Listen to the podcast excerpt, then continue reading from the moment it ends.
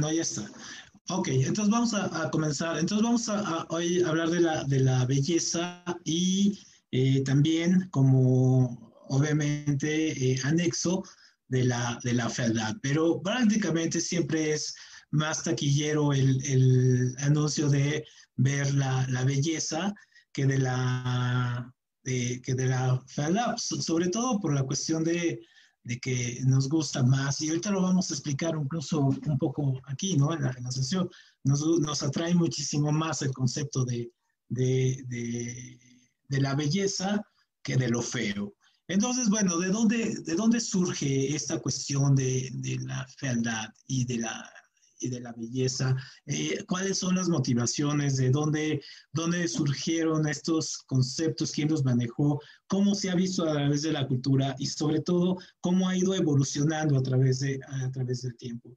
Entonces, un poco esa es la guía de lo que vamos a ir viendo, cuándo la evolución de los conceptos, cómo se ha trabajado y sobre todo en la parte de eh, manejar algunos conceptos muy contemporáneos acerca de la, de la belleza y de la fealdad. Para terminar un poco vamos a cerrar con algunos iconos de, de la belleza y de, y de la fealdad. Entonces, y como siempre, están invitados aquí a, comentar cuando ustedes decidan este, aportar algo, comentar algo, adelante, saben que siempre es bienvenido aquí el, el debate, ¿no? Entonces, obviamente decidí este, este tema por... Eh, algo, algo, algo que me llamó la atención en estos días fue sí haber leído el libro de, eh, este, visto el libro de, de Humberto Eco, en el cual eh, me basé para algunas cosas que no necesariamente es la misma estructura, ni siquiera vamos a tocar algunas cosas que él, que toca, sino eh, en esta cuestión de que hoy es cumpleaños de, de Camille Claudet, ¿no? Es eh, un aniversario más de ella, y Camille Claudet es uno de estos casos extraños del, del arte que eh, finalmente ella era muy creativa, era bastante sugerente, sin embargo fue eclipsada por el otro, el otro gran maestro de la escultura francesa en esta época, que es Rodin, ¿no? Entonces eh, eh, se convierten en amantes e incluso le, yo, le logra o le roba mucha de, de, la obra, muchos de los conceptos, y Camille Claudel va a quedar como abandonada en los eh, libros de, historia del arte durante un tiempo y va a ser mucho tiempo después cuando se va a rescatar su obra, ¿no? Y se va a magnificar y se va a ver todo el potencial, todo lo que había. Y hay que recordar que Camille Claudet, Rodin la manda a encerrar a un hospital psiquiátrico y ahí va a pasar eh, muchísimos años, casi 40 años de su vida hasta que, hasta que muere, ¿no? En completa locura, en completa soledad, abandonada absolutamente por todos, incluido su hermano Paul Claudel. Entonces, un poco la idea de, de hablar de la belleza eh, es a través de, de Camille Claudel, ¿no? De su, de su historia y también de lo, que, de lo que significó, sobre todo en el mundo del arte. Entonces, obviamente, tenemos que empezar por definir eh, de, manera muy, muy breve qué es la belleza, ¿no? Es decir, la belleza nosotros la podemos eh, decir cuando vemos un amanecer o un atardecer, podemos decir que el atardecer es bello o podemos pensar, o podemos decir que, que la naturaleza es bella. ¿O ustedes qué pensarían? O sea, ¿ver un atardecer, un amanecer es bello o no? Sí. ¿Por sí, por supuesto que sí. ¿Pero por qué? Viene. Vas, Moni.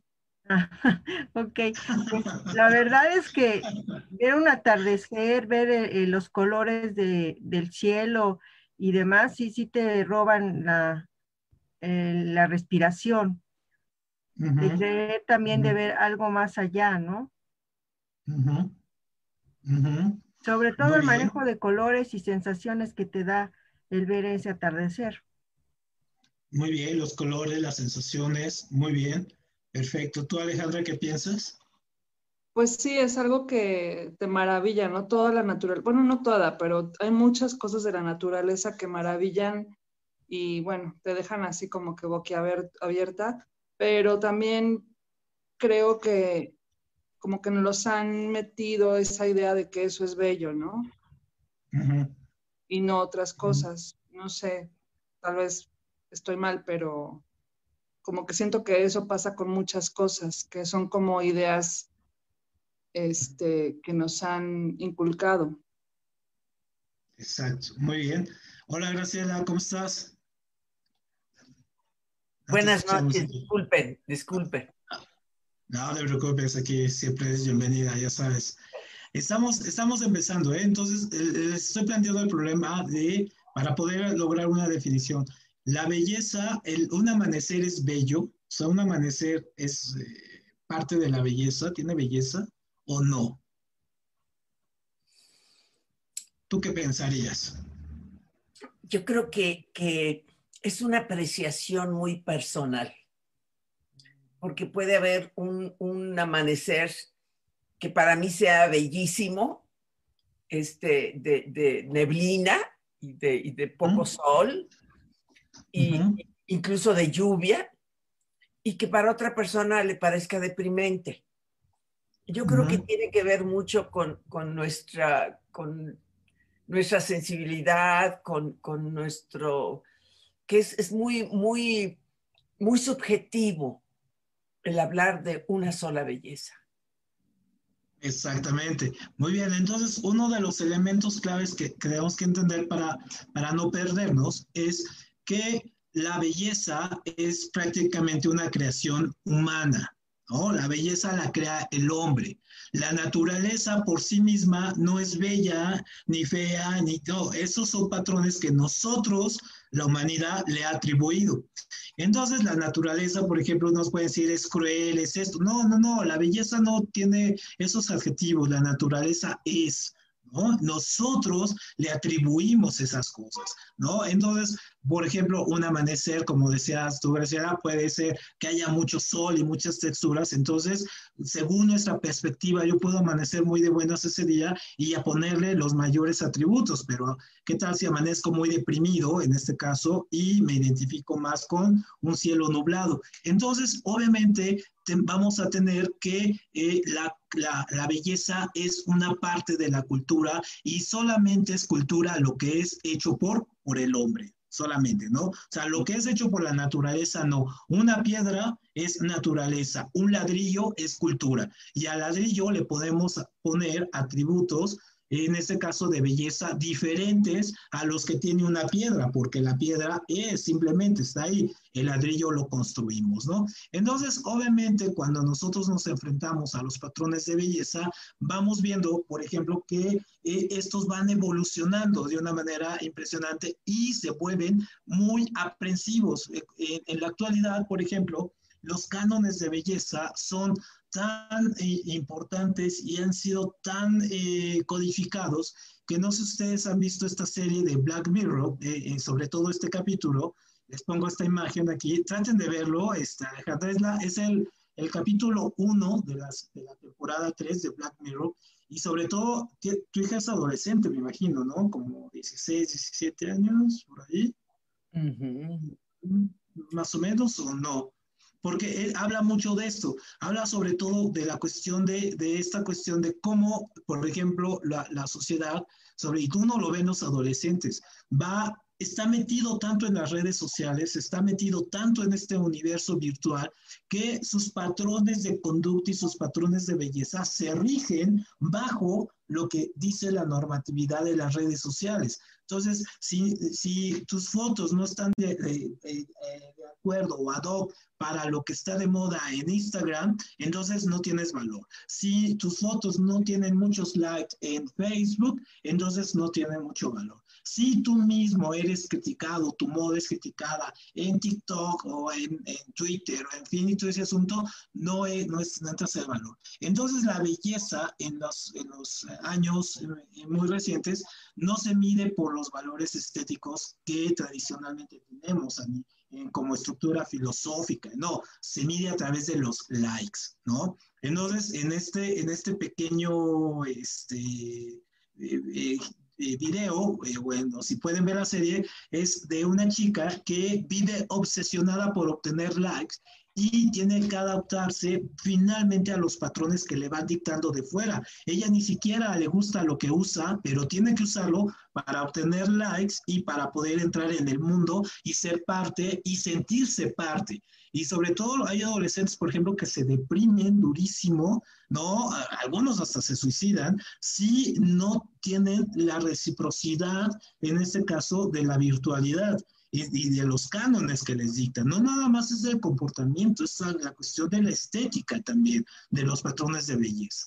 Entonces, obviamente, por eso nos damos cuenta que la belleza prácticamente es un factor sí cultural, pero también es una imposición social muy fuerte que tiene trasfondo económico y tiene un trasfondo también histórico. Y entonces esto nos lleva a plantearnos este tipo de problemas. Por ejemplo, yo veo aquí a, estas mujeres eh, eh, negras y incluso hasta lo, el lenguaje políticamente correcto. No podemos decir afroamericanas o no, porque no sabemos si son africanas, norteamericanas o de dónde son, son mujeres, o, cuando dicen mujeres de color, ¿no? Siempre se me ha hecho como muy, muy absurdo. Mujeres negras. Y, por ejemplo, ¿qué, ¿qué, encuentran ustedes en estos patrones de este tipo de, de mujeres eh, eh, negras que son así, que son supermodelos. Pero ¿qué, qué encuentran ahí o qué le llegan a, ver algo que por qué las hace bellas a ellas? A mí en lo particular me gusta el color.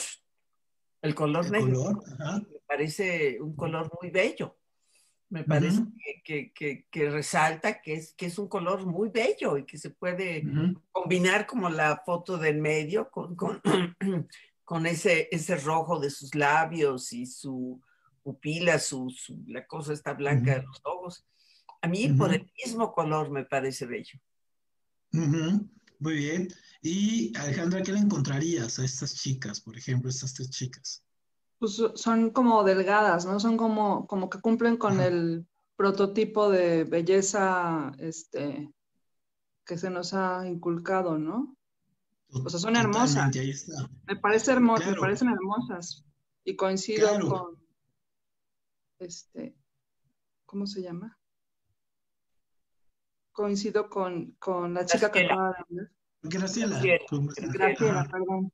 Sí, está muy bonita, la chica del medio está hermosa, pero creo que, todas, o sea, no están gorditas, no están, este, llenitas, ¿no? Las son, son delgadas y altas, se les ve. Exactamente. Y si se fijan, tiene alguna característica importantísima.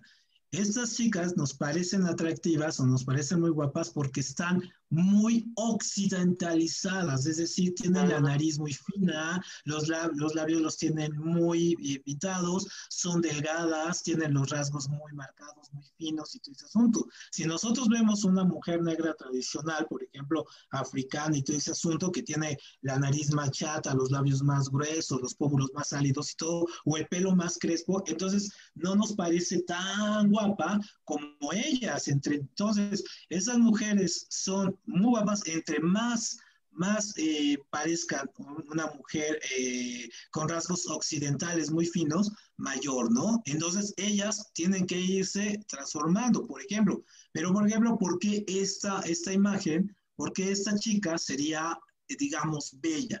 ¿Por qué? ¿Qué cumple? ¿Qué cánones cumple de belleza en este caso? Bueno, incluso podemos decir que si, pueden decir si es bella o no, ¿no? También. Yo creo que se ha estado a partir de, pues casi, casi del siglo XIX. Se ha enfatizado mucho acerca de el, peso corporal. El peso corporal, hay, hay, hay dos corrientes. Yo me quedo con la corriente de que salud que eh, sí en algún momento en mi vida tuve sobrepeso y me trajo diferentes problemas. Entonces, eh, eh, yo considero que el, peso corporal más delgado, no, no, no flaco, sino más delgado, da mejor salud. ¿sí? Ahora, yo creo que, que podría esto, esto que dicen de, las caderas de la mujer, que si es fértil o no es fértil, porque esta está bien caderona, pues, tiene así la cinturita y está así. Este, la caderona yo creo que es lo que más resaltaría en ella, ¿no? Sus caderas. Y que a lo mejor por eso, este, se, eh, lo que tú dices es muy cierto, Arturo, porque pues promueven en, los hombres y en las mujeres ciertos este, estereotipos de, lo que es belleza. Y, a lo mejor para algunos hombres, pues no, eso no, no sería tan, tan de belleza, ¿no? Hoy en día yo he sabido que hay una corriente de hombres que les encantan las gordas y las gordas, gordas, así de dónde agarrarse. Y, sí, sí, sí. muy de moda, está muy de moda. les va re bien, les va re bien, ¿no? Y está, está muy de moda y les gusta, les, gusta.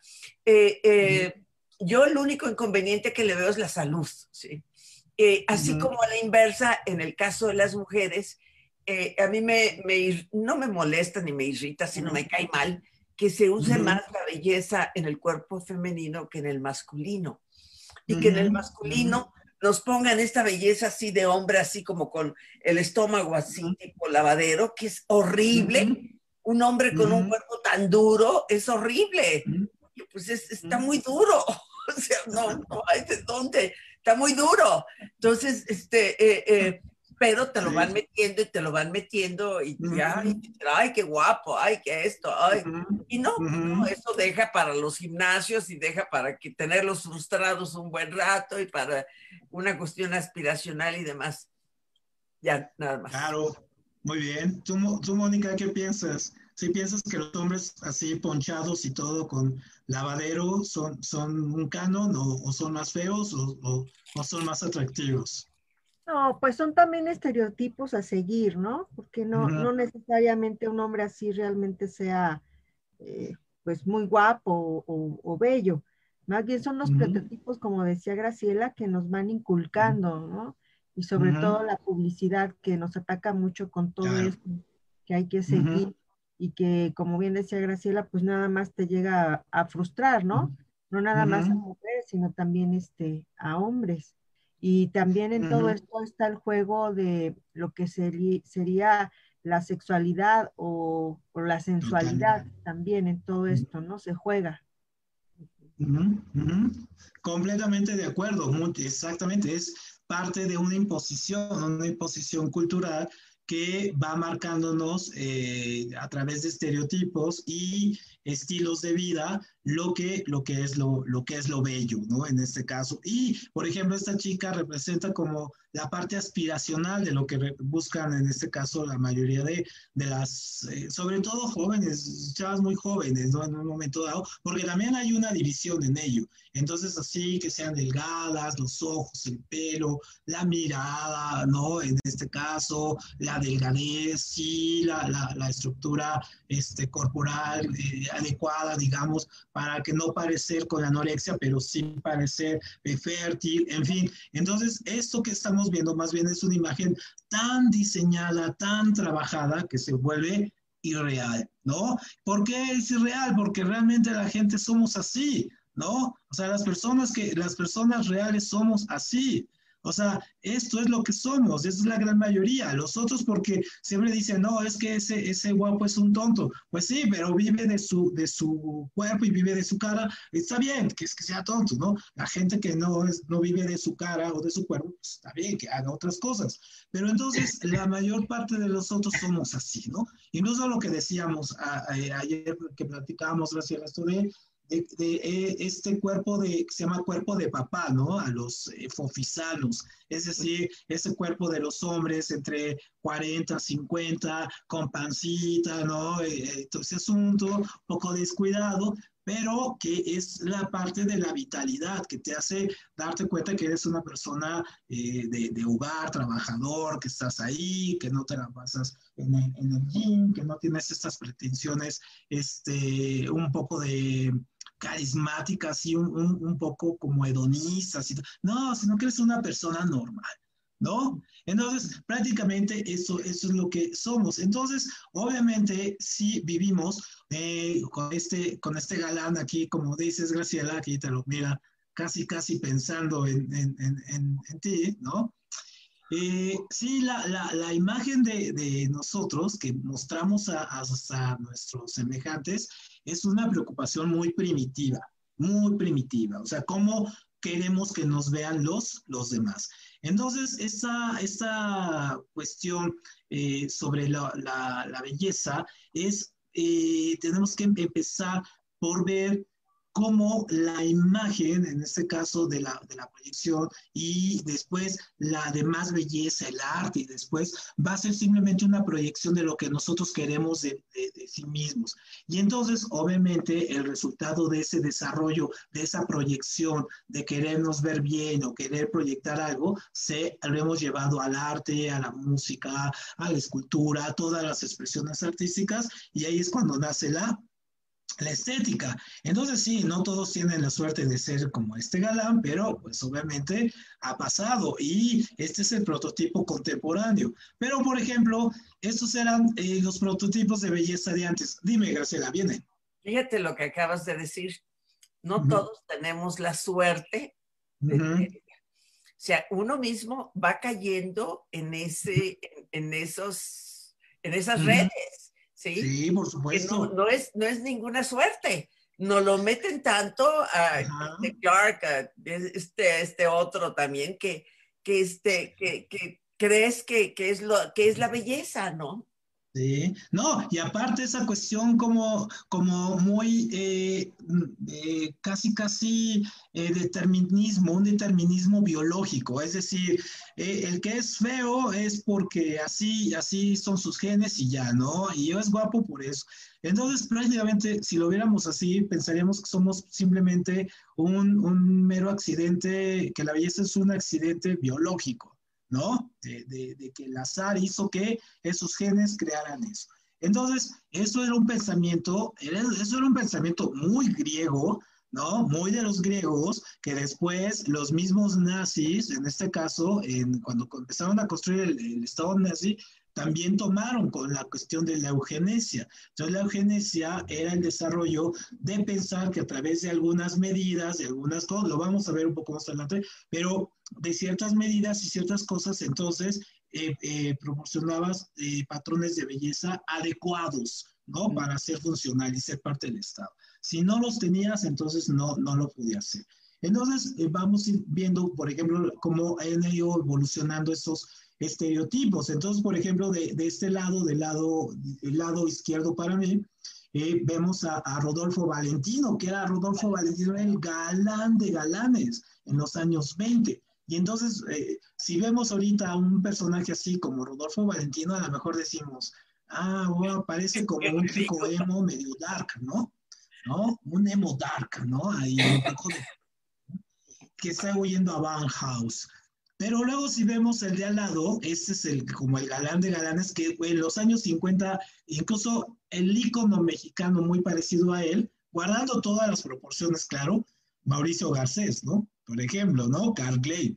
Entonces, aquí vemos a Carl Clay con, con el bigote y todo eso, que cuentan las malas lenguas, que, que incluso era, era, era gay, ¿no? Que era gay y todo eso. Entonces, bueno, eh, pero eso, eso es otra cosa. Pero finalmente, estos eran los prototipos de, de, los galanes. ¿Y cuál es el prototipo de, de, del galán de ahora? Pues es aquí, hasta nos ve con hueva, ¿no? Brad Pitt, ¿no? Nos ve así con hueva de, ah, otra vez yo, ¿no? Aquí vuelvo, vuelvo a salir. Entonces, obviamente, sí, los patrones, sí han, hay que entender que las consideraciones sobre la imagen, o más concretamente de lo bello que puede contener, por ejemplo, esta imagen de, de Brad Pitt, eh, no ha sido que siempre se haya mantenido fijo, ¿no? Ah, sino que obviamente ha ido evolucionando y llegando en muchos casos a relacionar especialmente, ojo, esto es muy importante, especialmente nos hemos concentrado mucho en los rostros, más que en la parte corporal, en la parte de los rostros. Entonces la belleza, ¿no? Lo vemos. Entonces cuando, por ejemplo, accedemos a estos, estas apps de, de citas, por ejemplo, Tinder, Bumble o todas estas, vemos un catálogo de entre hombres y mujeres de rostros y pocas veces vemos cuerpos. Igual en Facebook, ¿no? La mayoría de la gente tiene, tiene sus fotos.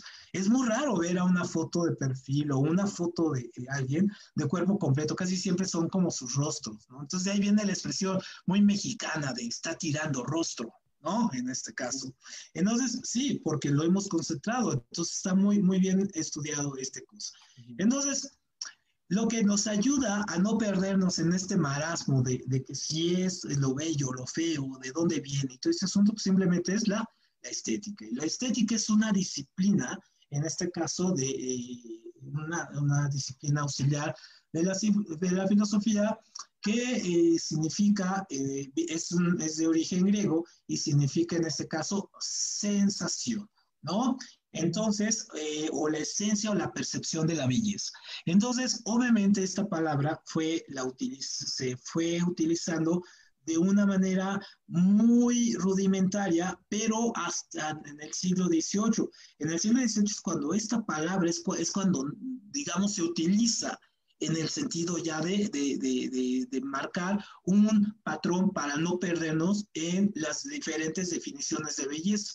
Entonces va a ser en este caso eh, Alexander Bogetten el que va a, utilizar por primera vez la palabra estética, sí, sobre todo para tomar, eh, para etiquetar todas las teorías, porque él, él, estudiaba este fenómeno, para estudiar todas las teorías desde Aristóteles, Platón, los epicúreos, los griegos, todo eso, ¿no? De la belleza. Entonces él dijo, ah, la, estética es esto, ¿no? Va a haber esto. Y no hay que confundir con algunos, y ahorita lo vamos a ver, con algunos elementos o algunos usos que se le hace a la palabra estética con respecto a algunos, por ejemplo, eh, filósofos como Aristóteles o Platón que la utilizan, pero no en el mismo sentido de Baumgarten, ¿no? Él la utiliza como una palabra que va a crear un, un, un, esquema, jerarquía, y después va a venir Kant y van a venir todos los filósofos, en este caso, sobre todo los alemanes, los que van a crear, en este caso, ya una estructura muy armada de, de, la, de la estética. Entonces, por ejemplo, aquí eh, a mí me gusta poner mucho esta imagen de, del David, sobre todo porque causa polémica, ¿no? Y se acuerdan lo que decíamos, porque va por ahí el asunto. ¿Se acuerdan que decíamos que por qué eh, el David tenía el, el, el, pene tan pequeño, ¿no? Porque en la proporción de ahí era eso. Bueno, pues por ser una obra eh, inspirada en, la filosofía griega, es decir, acuérdense que está en, el Renacimiento y Miguel Ángel está influenciado totalmente por el canon griego de belleza, pero él lo hace hacia 1400, o sea, casi mil años después utilizan los mismos cánones. Él eh, ah, pone el miembro, en este caso muy pequeño, o en alusión de que los griegos ah, y que el ser humano estaba más enfocado en la belleza, pero la belleza expresada en inteligencia, ¿no? No, no en la belleza expresada en lo corpóreo. Y eso va a ser un poco de los epicúreos, pero no en ese sentido. Entonces, obviamente, al quitarle esa cuestión de la belleza sensual o sensorial, entonces se, le, se lo da a, lo, a, lo eh, a la inteligencia, a la episteme, y entonces es por eso que le quita, le quita valor, ¿no? Le quita valor, un poco diciendo, no, no, no se interesaba tanto el asunto este, erótico, sexual del cuerpo, nos interesaba pensar, ¿no? Ser listos y ser abusadillos, ¿no? Entonces, por eso la, la, la, la imagen. Y luego, obviamente, la estética, pues, eh, como decíamos ahorita, como ser, al ser un fenómeno social y cultural, pues sí, no es, no es algo innato, no es algo biológico, es una falacia cuando nosotros decimos que los niños nacen con el instinto de la belleza. Eso no existe. ¿no? Si tú a un niño, y hay, hay, hay, unos experimentos, niños que no han estado influenciados bajo los patrones de, de, de, dominio cultural de la televisión, o uno, y le pones una muñeca negra y una muñeca blanca y puede agarrar las dos, ¿no? En este caso. Y en algún tiempo quisieron hacer pensar que no, o sea, que le ponían la muñeca blanca y la muñeca negra y agarraba la blanca y decían, es que se va instintivamente por lo blanco porque es lo que le atrae. No, eso ya quedó demostrado que no, eso es inclusivamente muy discriminatorio. La discriminación nace de la conciencia social, del desarrollo y de la interacción que tenemos. Nos nace, nos, no nacemos discriminadores innatos, ¿no? Como dice ahora, ahora el término que dice whitezican, ¿no? Los whitezican, que estos, este, gente blanca mexicana que discrimina, que dice, es que a nosotros nos discriminan por ser güeros, dices, Dios mío, pero es racismo inverso, dice. O sea, el racismo no puede ser, no puede venir ahí, porque el racismo parte de una situación de dominio, ¿no? O sea, el que domina es el que discrimina, no el que está abajo. Que está abajo no discrimina. ¿No? En este caso. Entonces, obviamente esto nos lleva a entender estos patrones estéticos. Nosotros podemos, eh, tenemos que tener un, un conocimiento, una cultura, un bagaje y sobre todo una predisposición también a, a, la cuestión de la apertura sensorial para poder apreciar una obra como esta, como esta de, de, de Botticelli y El nacimiento de Venus. Entonces, nosotros, no sé si les haya pasado, va uno al museo, está uno enfrente de esas obras y hay gente que, que está ahí al museo porque lo llevaron, ¿no? Y no tienen la menor idea y entonces puede ver un cuadro como ese y decir, ay, sí, sí, sí, es bonito, ya vamos, ¿no? Y cosas así. Mejor ponemos en la casa un cuadro de, con un tigre en el atardecer, ¿no? Por ejemplo. Y no ve eso. Entonces, para poder tener una apreciación estética, y eso es lo interesante, se tiene que tener esa no es la sensibilidad pura, porque también esa es otra falacia, así que dice, ah, yo soy muy sensible, no, no, y soy artista y por eso lo entiendo. No, es una predisposición cultural, sensorial, de conocimiento y todo para poder apreciar esto y es cuando hacemos que la percepción la construimos de una manera subjetiva, pero también tenemos elementos muy importantes objetivos para la apreciación estética de, en este caso, de lo que es bello. Y también hay un componente de clase, como decíamos, hay un componente de clase muy fuerte. Entonces, no es la misma la percepción subjetiva artística que tiene una persona que, eh, que vive en, en Ciudad de y que tiene un salario mínimo y que, y que tiene otros instrumentos de producción y que ha tenido otro a una persona que vive, por ejemplo, en Santa Fe, que ha viajado, que ha conocido, que ha leído libros, que vive, ¿no? Pues así, son apreciaciones estéticas diferentes. Entonces, eso también nos plantea eh, un, un, problema, es decir, cómo conciliamos, cómo conciliamos esto. Entonces, por ejemplo, viendo este cuadro de los cinco sentidos de, de, de Macar, ¿no? Este, este cuadro que es muy bonito, eh, es muy, muy padre. Entonces, lo que él empieza a hablar es, eh, perdón, eh, lo que tenemos que entender es que la cuestión de cómo hemos creado estos estereotipos de belleza parten desde la, desde la antigüedad, desde la prehistoria, ¿no? Entonces, obviamente los, eh, el hombre prehistórico empezó a expresarse en el arte, se acuerdan que lo habíamos visto con, en la historia de las mujeres, a partir de, rescatar el ánima, ¿no? Del animal para poder ser casado y entonces la mujer se quedaba y pintaba en, las paredes de, de, Altamira. Entonces, obviamente, a través de, del arte y de los instrumentos de uso cotidiano, que han ido llegando a, nosotros en, en, esta época, podemos ya distinguir que también en esa época ya había una percepción de, de, de la belleza, ¿no? Y entonces también hay que, para poder entenderla, tenemos que, que entender la relación que hay entre esa esencia, ¿no? Y la concepción que podemos tener nosotros con respecto a lo que nos es útil, pero también a lo que nos produce placer y lo bello nos produce placer, ¿no? En este caso. Y aquí hay que entender, me voy a adelantar un poco en, en, el concepto, pero si hablamos de la belleza, en este caso tenemos que hablar de la fealdad, porque son dialécticos, ¿no? Son juntos. Sin embargo, hablar de la belleza, de lo que es lo bello y lo que es lo feo, es exactamente cuando hablamos de lo que es el calor y que es el frío. Me explico. Cuando nosotros tenemos en, el concepto de la física, el frío, en este caso, no existe. Existe como concepto para entender el calor, porque están, el calor es que todos los elementos, todos los elementos están en movimiento. ¿No? Y aunque, eh, aunque el movimiento sea lento, por ejemplo, cuando se comprime en estado eh, sólido, sigue, la molécula se sigue moviendo y la fricción sigue generando calor, aunque sea hielo, ¿no? Aunque esté hielo y esté a 50 grados centígrados, se sigue moviendo y, al, y es tanta la fuerza y es todo eso que produce calor. Entonces, cuando hablamos de frío, es una disminución simplemente de, de calor. Lo mismo sucede exactamente con el concepto fealdad y concepto belleza. Es decir, no, no es que haya una tabla, ¿no? En este caso, que diga esto es lo bello y esto es lo feo. No, no, simplemente hay una, una serie de variaciones donde nosotros podemos ir adaptando y también ir moviendo las cosas, o sea, no es estática, ¿no?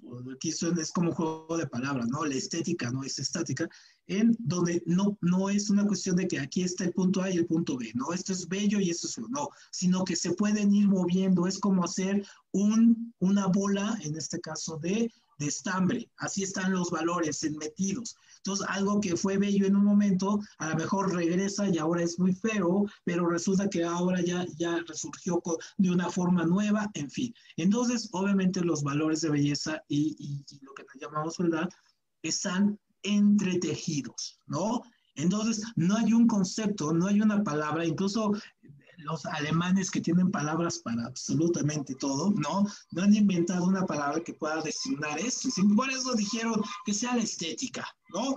O sea, la estética es la que nos hace entender esa maraña, en este caso de valores y conceptos, en lugar de tener una lista así definida de lo bello. No, que sea esta maraña y que sea la, la estética, ¿no?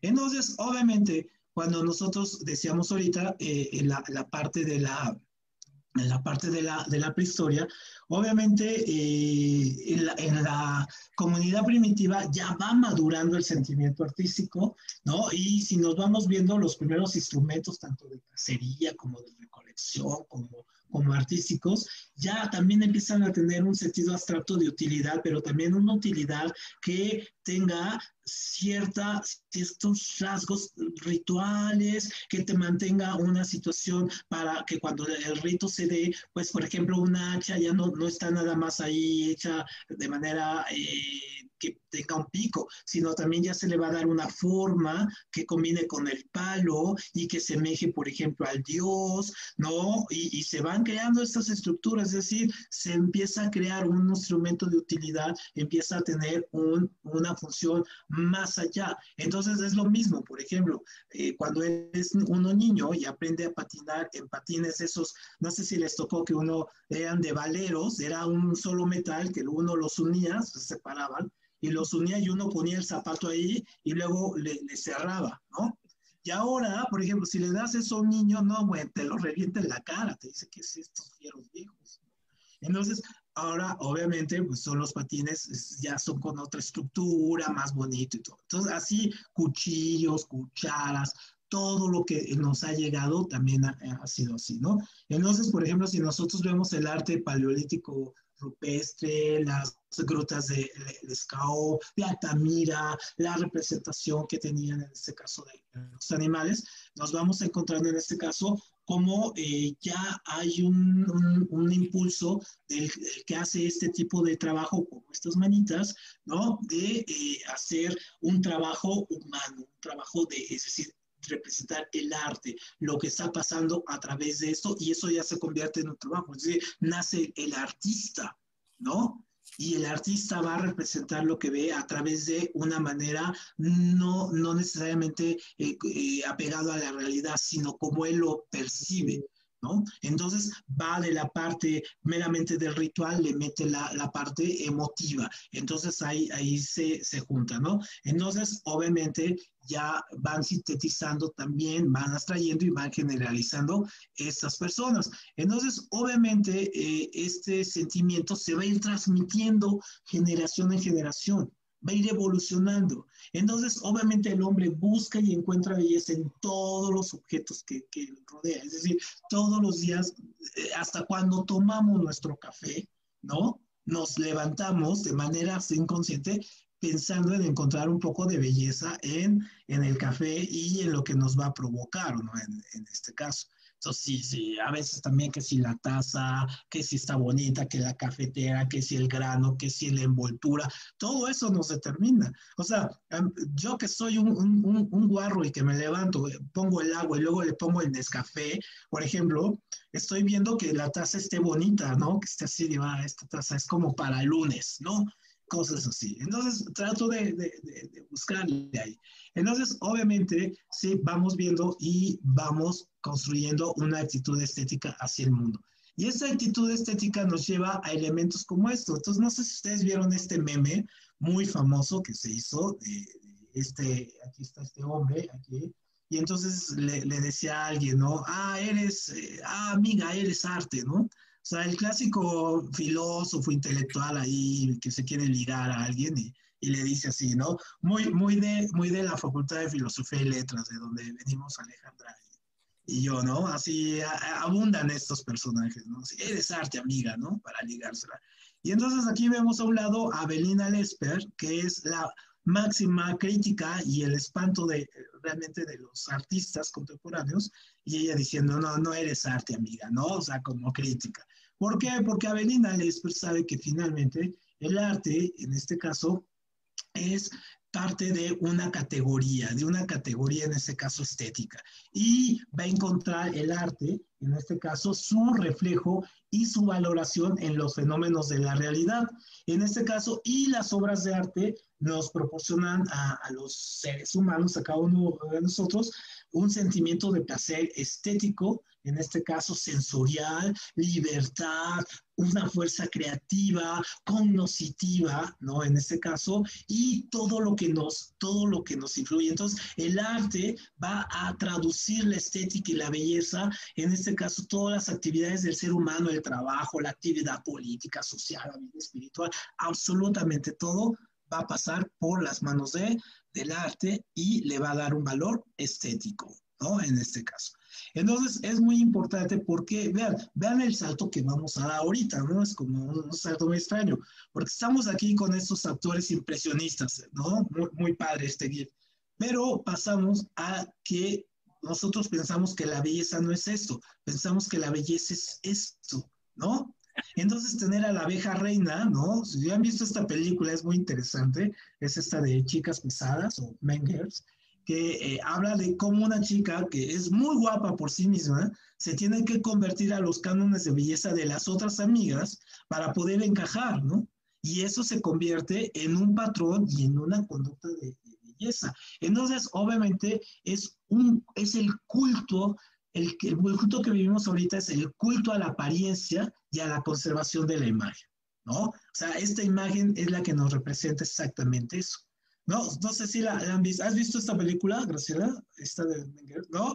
Vela, es divertidísima. Aparte, la, la, la, guionista y la actriz que sale son, son muy buenas. Es esta Tina Fey, la, la, la, actriz, y la guionista es una chica que incluso ganó el, el Oscar por ese. ¿Tú, Alejandra, si la has visto? ¿Perdón? ¿Cómo se llama la este, película? Chicas Pesadas. Está, está, la, la, encuentras aquí como Chicas Pesadas o Mengers, ¿no? En este caso. Oh, ¿tú, Alejandra, no la has visto? Tampoco está, nunca. Es todo un clásico en este caso. Y, y en esta época de Navidad, tiene una escena de Navidad que es un clásico y que todo, cuando había escuelas y había festivales navideños, ¿no? ya saben, que iban a ver a los hijos ahí haciendo la obra de teatro y todo eso, representaban una escena de esta película, una escena de... ¿Tú, Mónica, si la llegaste a ver esta película? No, me parece que no. No, véanla, es interesantísima esta película. Aparte les recuerda mucho el asunto del bullying en, la adolescencia y todo ese asunto. Está muy, muy padre. Entonces, sí, obviamente, eh, e, este culto de la apariencia y de la conservación de la imagen ha hecho que eh, en el plano psicológico eh, tengamos muchísimos problemas, de lo que decíamos ahorita, depresión y, ansiedad y ese asunto. Y obviamente por ejemplo, la destrucción de este orden estético que nosotros pensamos, por ejemplo, si nos llega a pasar algo en el rostro, en el cuerpo y todo ese asunto, eh, obviamente perdemos y se, perdemos el valor y perdemos el contacto con la, con la humanidad, ya no, ya no vamos a, a querer en, encajar, ¿no? Por ejemplo, eh, ahorita como el COVID, ¿no? Y cosas así, no, no, no van directamente hacia esa afectación de la estética, pero hay enfermedades que sí, como algunas neurodegenerativas o algunas eh, eh, que van haciendo que se vaya destruyendo, por ejemplo, ¿no? O un, simplemente un accidente. Entonces, obviamente, hemos eh, dado muchísima importancia a esto, tanto así que hemos perdido el verdadero valor de, de la estética. Y el verdadero valor de la estética nos los tiene que venir a decir Aristóteles, que iba con sus amigos, ¿no? Los griegos van a echarse un partido de fútbol ahí. Y Aristóteles, eh, pues obviamente, él, él, definió, vean cómo define a la, a la estética Aristóteles. Él, él, la definía como aquello que además es bueno y agradable, ¿no? O sea, lo bello, lo bello está asociado a lo bello, a lo bueno, ¿no? O sea, no es una opción hasta de util, util, utilitaria. En este caso. Y entonces, obviamente, las cosas, eh, dice, dice Aristóteles, la cita, dice, eh, se puede encontrar belleza en aquellas cosas que no lo sean, simplemente si son buenas, eso las convierte en bellas. Entonces aquí el planteamiento es muchísimo más allá simplemente de la cuestión física o de la, o de la apreciación. Se va más a la parte de la emotividad y de la inteligencia o del uso práctico que pueda tener un elemento, ¿no? En este caso. Y entonces para, para eh, Aristóteles, la belleza debe de tener dos elementos importantísimos. Por un tanto, la simetría y por otro tanto, en este caso, las, eh, la, la, utilidad buena, es decir, el beneficio que produzca, ¿no? Entonces, nosotros de ahí vamos a ir viendo cómo va, se va generando este famoso, esta famosa idea que tenemos de los griegos de que mente sana en cuerpo sano. O sea, pero todavía no llegamos, o sea, digamos, él da una una primera, una primera idea, ¿no? Obviamente el concepto es más amplio de Aristóteles, pues nada, estamos retomando un poco aquí. Pero luego llega Platón, ¿no? En este caso. Eh, el Platón, bueno, de hecho Platón es primero, ¿no? Y Platón tiene de, alumno a, Aristóteles, es, es, ahí. Pero Platón tiene una teoría acerca de la belleza muchísimo más, eh, digamos, mmm, muy diferente, pero muy cercana a este planteamiento de mente sana, cuerpo sano. Lo que hace en este caso Platón es que aquí voy a utilizar, un poco voy a poner una, unas cosas aquí. Él utiliza dos conceptos, algo que se llama arete, ajá, el arete, y algo que se llama el frónesis. Y entonces, para Platón, el arete es la inteligencia, Ajá. Es en este caso la idea, ¿no? En este caso, la idea suprema. Y el arete también se, un poco de ahí lo va a tomar este Aristóteles, es la virtud, ¿no? La virtud. Entonces, inteligencia, idea y virtud es el arete, y eso, según, Arist según Platón, entre más lo tengamos, lo vamos a proyectar en el frónesis. Y el frónesis en este caso es la belleza exterior, ¿no? Entonces, la belleza exterior, ahí es cuando ya un poco entendemos el concepto de mente sana y cuerpo sano, de donde dice Aristóteles, eh, perdón, Platón, que la, la, persona que físicamente es bella, ¿no? Que tiene una, un, un rostro bello, un cuerpo bello, es porque es, tiene una gran inteligencia porque es un ser virtuoso y es un ser que ama las ideas, ¿no? En este caso. Entonces, eso, ese arete se expresa en él, en el frónesis. Y de ahí un poco viene la idea esa de, el, por ejemplo, si ustedes vieron esas películas como las de 300 espartanos y todo este asunto, que los vemos así súper, así súper fuertes, pero son virtuosos, son héroes, son mártires, ¿no? Y San Agustín de Hipona va a tomar esa idea después un poco para la cuestión de, del cristianismo. Acuérdense que de ahí va, va, a tomar mucho este, este Platón, ¿no? Entonces, obviamente, eh, también para, para Platón, la, la, belleza, pues al considerarla básicamente una idea, pues él dice que las cosas bellas existen independientemente de, de ello, ¿no? Y para él la belleza se remite en este caso básicamente al, a lo espiritual, en este caso, por lo tanto, a lo espiritual, por lo tanto, al, al hombre. Y los amaneceres, las cosas, los platos, el arte, para él no tiene relevancia, ¿no? No importa. Lo que importa es la inteligencia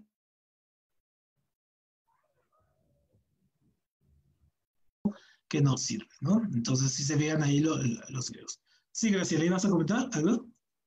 ¿No? Perfecto. Me, me dicen si me escucho porque luego, luego aquí me dice que, que se, se, va un poco el sonido. Muy bien, pero luego llegan otros griegos más, más acá, ¿no? Que son los estoicos.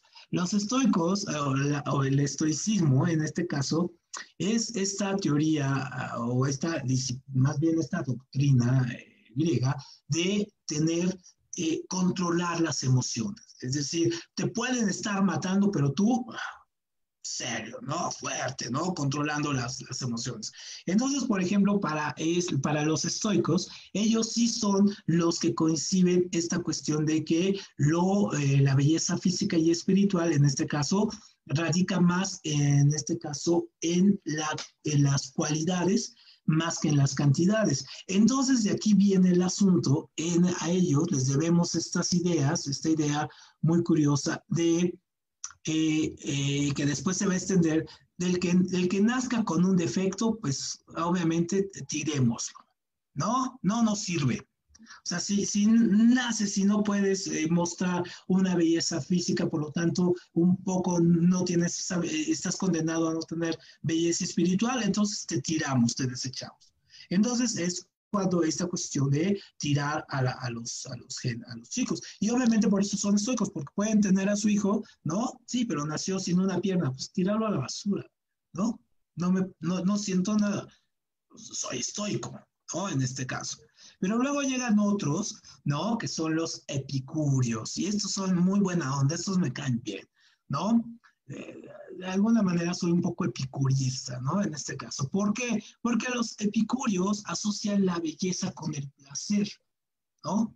Entonces, lo que les causa placer en este caso es la belleza. Entonces, obviamente, se alejan de los preceptos morales, ¿no? O sea, se alejan de los preceptos de, de la ideología, de, la, de las ideas aristotélicas, platónicas, para concentrarse en el puro y total gozo. ¿no? En este caso. De ahí surge el hedonismo, ¿no? En este caso. Y los hedonistas, obviamente, pues asocian el placer a, a la belleza. Pero obviamente va a venir la, eh, la, la, etapa medieval y entonces en la etapa medieval pues cambian estos valores, ¿no? Y entonces los valores van a cambiar muchísimo porque la, la belleza es comprendida y argumentada a partir del reconocimiento de que la belleza eh, terrenal y su disfrute en la contemplación puede hacernos perder, que nos va a llevar al infierno, nos va a distraer en este caso. Y la única belleza infinita, verdadera y única es Dios, ¿no? Entonces hay que concentrarse en encontrar la belleza de Dios y olvidarnos de las mundanidades del cuerpo y la belleza física y todo eso. Entonces por eso varios pintores de la época siempre están muy concentrados, los primeros, por ejemplo, como este, eh, se me va, se me va este, este nombre, ahorita me acuerdo, eh, de estos primeros pintores medievales que representan a las figuras no refinadas, no acabadas, ¿no? Sino muy desgastadas, eh, casi feas, y que después van a ser canon para pintores como Bruegel, en este caso, eh, con, con, sus cuadros, y para eh, el que pintó el Jardín de las, de las Delicias. Entonces, obviamente, se va a ir creando un canon, ¿por qué? Por, por el canon de la fealdad, ya vamos para allá. Aquí es cuando nace un poco la parte de lo que vamos a considerar después el arte feo, ¿no? Así deformidades, de gente deforme, monstruos, demonios, brujas y todo ese asunto, porque hay un desprecio brutal hacia lo que produzca placer, o sea, a, lo, a, la teoría epicureal, ¿no? En este caso.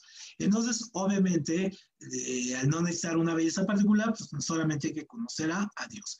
Y entonces ya en la etapa moderna, ya cuando la época de los descubrimientos geográficos, ya con la revolución científica de Galileo y todo ese asunto, obviamente va a haber un tipo de belleza más enfocado a lo que es la aristocracia más llevada hacia el lujo, hacia la apariencia, y aquí entonces ya empieza a permear este asunto de, de, de, la clase, ¿no? Aquí sí ya vamos a ver en este caso, a diferencia del medieval, que el señor feudal podía andar enfundado en, en una bata espantosa llena de agujeros, no le importaba, ¿no? Porque él tenía, él le importaba tener el dinero, ¿no? Bueno, el oro, las cosas así, no le importaba su apariencia, ¿no? Porque la única apariencia con la que tenían era con Dios.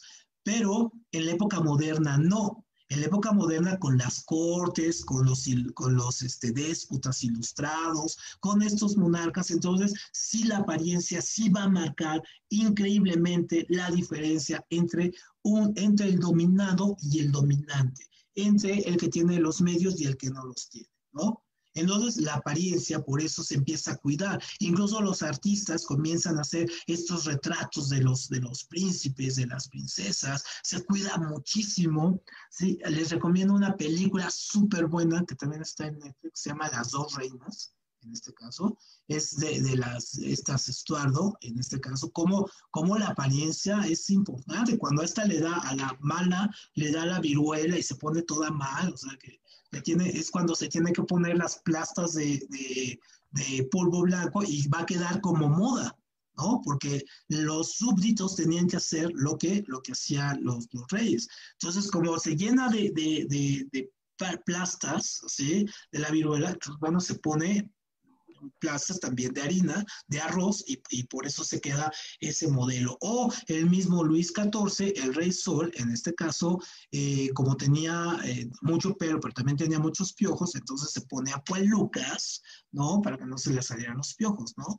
Entonces, la, los, la corte toma las pelucas para que todos se las pusieran, imitando al rey, ¿no? En este caso y ahí también los patrones estéticos van, van cambiando. Entonces, obviamente, si hacemos un, un, un, lineamiento así de cómo ha ido cambiando la belleza, sobre todo en, en hombres y, y, mujeres, en cómo nos percibimos, acuérdense que ese es el principio básico de cómo nos percibimos, nos vamos a ver que cada vez nos vamos, eh, en este caso, estandarizando. Entonces, por ejemplo, vemos ahí a la Venus, luego estas mujeres muy carnosas, luego vemos ahí a, a las Marilyn Monroe para llegar a estas mujeres así súper, súper flacas. Entonces, hemos ido cambiando. De esta, de 1, 2, 3, 4, 5, de estas cinco, ¿cuál se les haría a ustedes así como más atractiva de las cinco?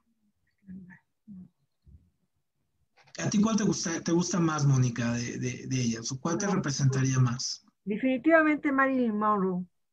Monroe aquí, ¿no? Muy bien. Sí. Ajá. Muy bien. ¿A ti, Alejandra? Igual, pero la del medio, la que está en blanco y negro, se me hace la más wow. Ajá, que es este Sofía Loren, ¿no? Ella. Ah. ¿A ti, Graciela? Sofía Loren también. Sí, ¿no? Es, de hecho, es considerada como la mujer, este, la mujer ideal. Y hace unos uh, como cuatro años hicieron un estudio eh, acerca de cuál era la mujer ideal para el hombre a través de una encuesta increíble, muy grande.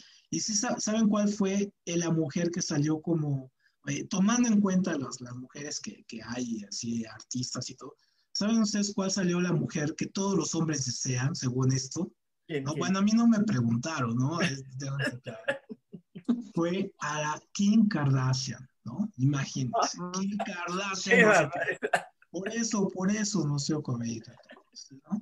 Muy bien, entonces ya casi vamos cubriendo. Entonces, en la actualidad tenemos esto que se llama la proporción áurea. La proporción áurea la, la sabemos y la hemos estudiado, en, en, ¿se acuerdan que la vimos en, cuando vimos historia de la pintura? La proporción áurea es eh, esta proporción de 1.618 que equivale a que todos los elementos están en esa proporción. Entonces, la naturaleza, los árboles, este, la, la, la, lo fractal, las nubes, el espacio, el universo mismo, en fin, ¿no? Entonces es una teoría que viene desde los griegos y ha ido creciendo y se ha ido llevando. Ha habido pintores renacentistas que tomaron el número fractal, eh, bueno, ese número pi, para poder hacer sus obras y todo ello. Entonces eso ahora lo, lo vamos teniendo y en la actualidad, en la actualidad, el número pi rige en demasía los cánones de belleza. ¿no? Entonces, quien se acerque más al número pi, actualmente, modelos, por ejemplo, actrices y todo, son las que tienen mato en los contratos, ¿no? En este caso. Y también hay una teoría que suena un poco a, un poco a, a, falacia intelectual, eh, esta que le llaman el habilismo social, acerca eh, de que entre más guapo eres, más éxito tienes, ¿no? En este caso que si lo vemos, hay muchas evidencias que nos llevan a decir pues, que por ahí va el, el, asunto, ¿no? Mucha gente que no tiene capacidad o tiene trabajos y todo solamente porque es guapa, ¿no? Y no sabe nada, simplemente porque es guapa, ¿no? O, o es, es, guapo, ¿no? En este caso. ¿Te acuerdas la historia que te conté, ¿no? Este, Graciela, por ejemplo, ¿no? De, de, de esta cuestión de la guapura, pero también que, que es totalmente tonto, ¿no? en este caso.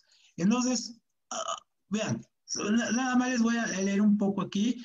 E, este es un, de un estudio, de un estudio científico, o bueno, aunque se maneja así como científico, pero parte de una serie de elementos. Estos serían los requisitos que debe de cumplir el rostro de una mujer para que sea atractiva, ¿no? Para que sea completamente atractiva. Entonces, Rostro simétrico, ahí lo vemos en las proporciones. Pelo castaño, anchura de la cara a la altura de los ojos, ¿no? Ojos marrones en forma de almendra, línea de la mandíbula poco marcada, con una barbilla de 0.21 de longitud, ocupando el 21% de longitud del rostro, ¿no? Nariz delgada y pequeña de 0.37 unidades de largo y 0.1 de ancho en la zona de puente y 25 de ancho de base sea, demonios, ¿quién tiene eso? ¿No? En este caso. Y esta es una persona, en este esta ni siquiera persona existe, esta de la imagen. Esta es una recreación de lo que tendría que ser una persona. Y a mí yo veo la foto y digo, ni siquiera se me hace tan atractiva, ¿no? Esta, esta, esta chava, ¿no? Igual este hombre, ¿no? Es, los requisitos del hombre es rostro simétrico, pelo castaña, cara ovalada, en forma de corazón con anchura de uno ojos ovalados de color azul, ¿no? Con una separación entre ellos de 4 eh, de 46 unidades de distancia, mandíbula lineal, nariz delgada y recta. No, hombre, veo esto y pues ya hasta me deprimo, ¿no? Digo, ah, o sea, creo que no, no cumplo ninguno de esos requisitos finales. Pero este es el, el, también es una imagen diseñada, o sea, no es un tipo real, esto tampoco existe, es una imagen diseñada.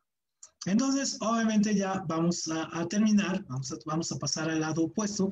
Entonces, por ejemplo, la, la, la fealdad, pues como decíamos, se entrelaza, ¿no? En este hilo, ¿no? Esta madeja con, con la belleza. Y entonces, por ejemplo, nosotros la, aquí podemos ver la, cuestión y hemos, eh, tenemos cantidad, tenemos cinco veces más palabras para asignar lo feo que lo bello, ¿no?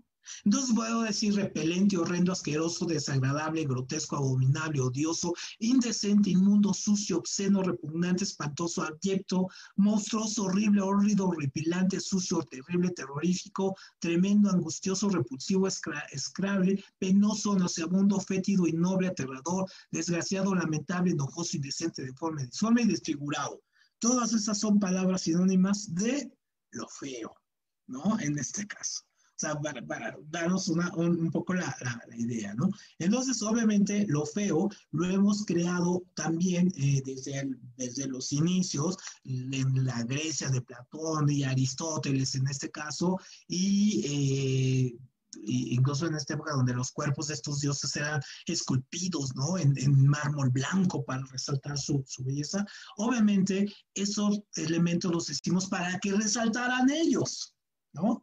O sea, los demonios, monstruos y todo lo hicimos para que resaltaran los que nos venían a salvar, los buenos, los, los angelicales, los dioses benevolentes. Entonces teníamos que hacer la imagen que eh, representara todo lo opuesto a ellos. Entonces lo feo se construye como un imaginario de lo, de lo raro, de lo que no sirve, de lo que no importa, pero de lo que también te puede hacer daño. Entonces feo y daño están asociados, así como belleza y virtud, ¿no? En este caso. Entonces, obviamente, nosotros nos encontramos el máximo ícono de lo que nosotros podemos decir la fealdad bella, es esta cuestión, ¿no? La cuestión entre, entre los cristos, cuando, cuando los primeros cristos se empezaron a llevar a las iglesias, no eran así, no eran así, digamos que eran esculturas normales, pero se dieron cuenta que entre más sangre, más dolor transmitían mayor y había mayor culto. ¿Por qué? Porque la gente sentía mayor culpa, ¿no? Hacia, el sentido de, de, de, lo que le había pasado. Y entonces al sentir más culpa hay mayor dominación. Entonces mandaron a hacer todos estos cristos, ya hay grandes estudios sobre esto, de todos esos cristos tan, entre más feos, más desgarbados, más, más éxito tienen, ¿no?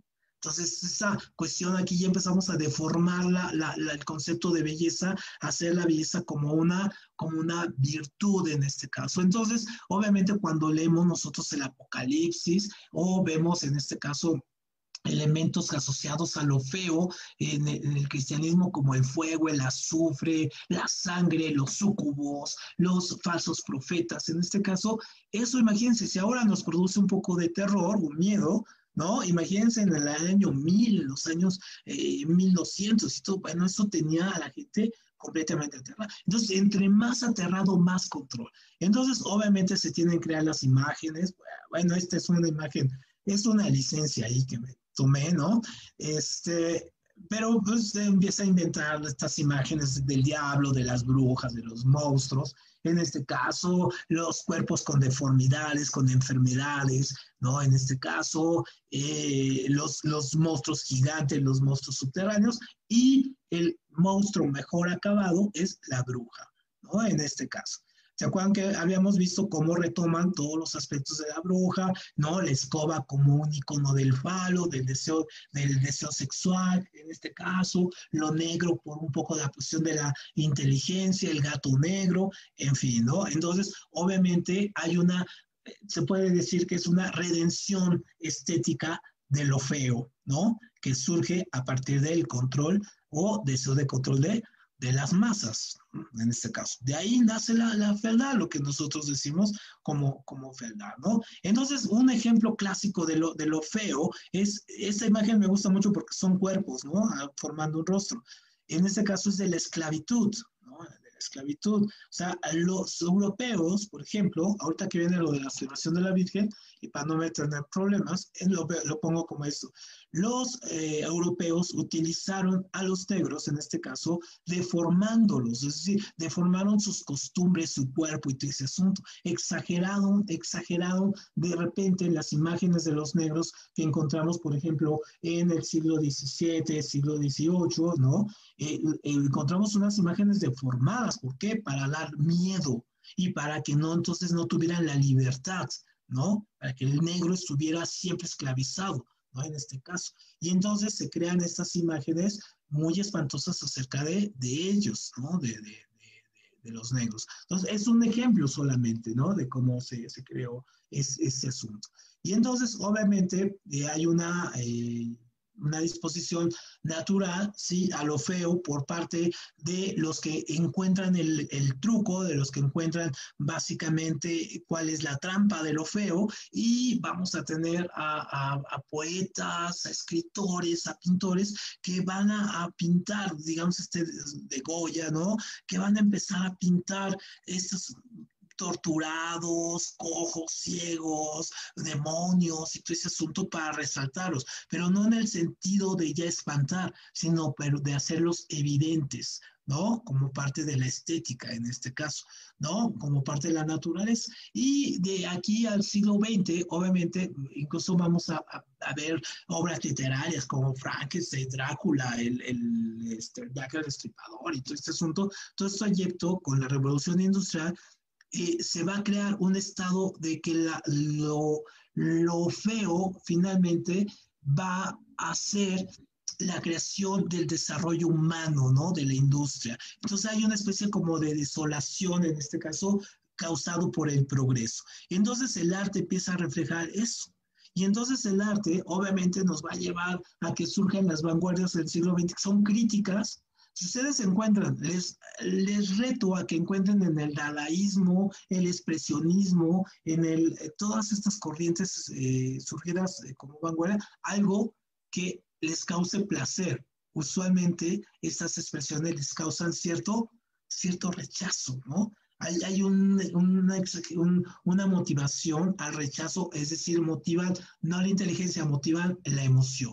En este caso. Y nos vamos a encontrar cosas como, por ejemplo, ya entrando al, arte eh, que, trata contemporáneo, por ejemplo, cómo hay ese culto a lo feo, las sopas capsum, eh, estas, perdón, las sopas de, de, Andy Warhol, o los cuadros, en este caso, de Stein, ¿no? Aquí ¿no? O los performance, como aquí el de Avelina Lesper, ¿no? Que rompió esta, esta bandeja y todo ese asunto, o los eh, famosos happenings o performance, ¿no? También, ¿no? Que también no hay una, una cuestión estética ordenada, sino más bien lo que motiva es el caos ahí, y lo feo de lo feo, en este caso, que es lo que llamamos arte kitsch, en este caso, pues es el arte de, las, de los luchadores, ¿no? Las, de las películas de luchadores y todo ese asunto. Los carteles son lo así, todo lo quiche, ¿no? Todo lo extraño, todo el culto a, a, esta cuestión como de la exageración y todo. Y para despedirnos, en este caso, veríamos tres imágenes completamente quiche, ¿no? En este caso, esta chica, ¿no? Con sus florecitas, su pelo, ahí todo ese asunto pero ella piensa que es muy bonito, ¿no? Esta obra de, de, arte, que en este caso tiene un valor estético interesante de estudio, y a, este señor aquí haciendo un performance, ¿no? Ahí.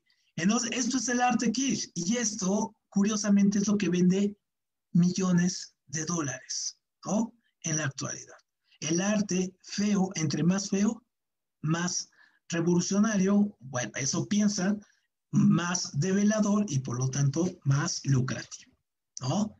Muy bien, bueno, pues con esto terminamos nuestro recorrido aquí entre de la, de la muy comprimido, ¿no? abarca muchísimo más y tiene más, pero bueno, tenemos, nos pasamos ahí como 20 minutos más incluso. Bueno, pues espero que les haya, les haya gustado aquí el asunto. Y el próximo viernes nos vemos con, eh, vamos a ver la historia, a, ver, a ver si, si nos sale la historia del dinero, ¿no? La historia del ah. esa, esa va a estar buena. Y tráiganse su libro del secreto y el de este pequeño cerdo capitalista, ¿no? Para que, para que, o, no va, les juro que no vamos a ver mucho de Mars ni en ese asunto, entonces, ya, ya, ya lo vimos mucho, Alejandra, ¿verdad? Entonces ya un poco hartos Muy bien. Bueno, pues nos vemos Muchas gracias. Arturo. Gracias. Muchas gracias. Buenas gracias, noches. Arturo. Buenas noches, compañeras. Buenas noches. Chao. Cuídense, bye.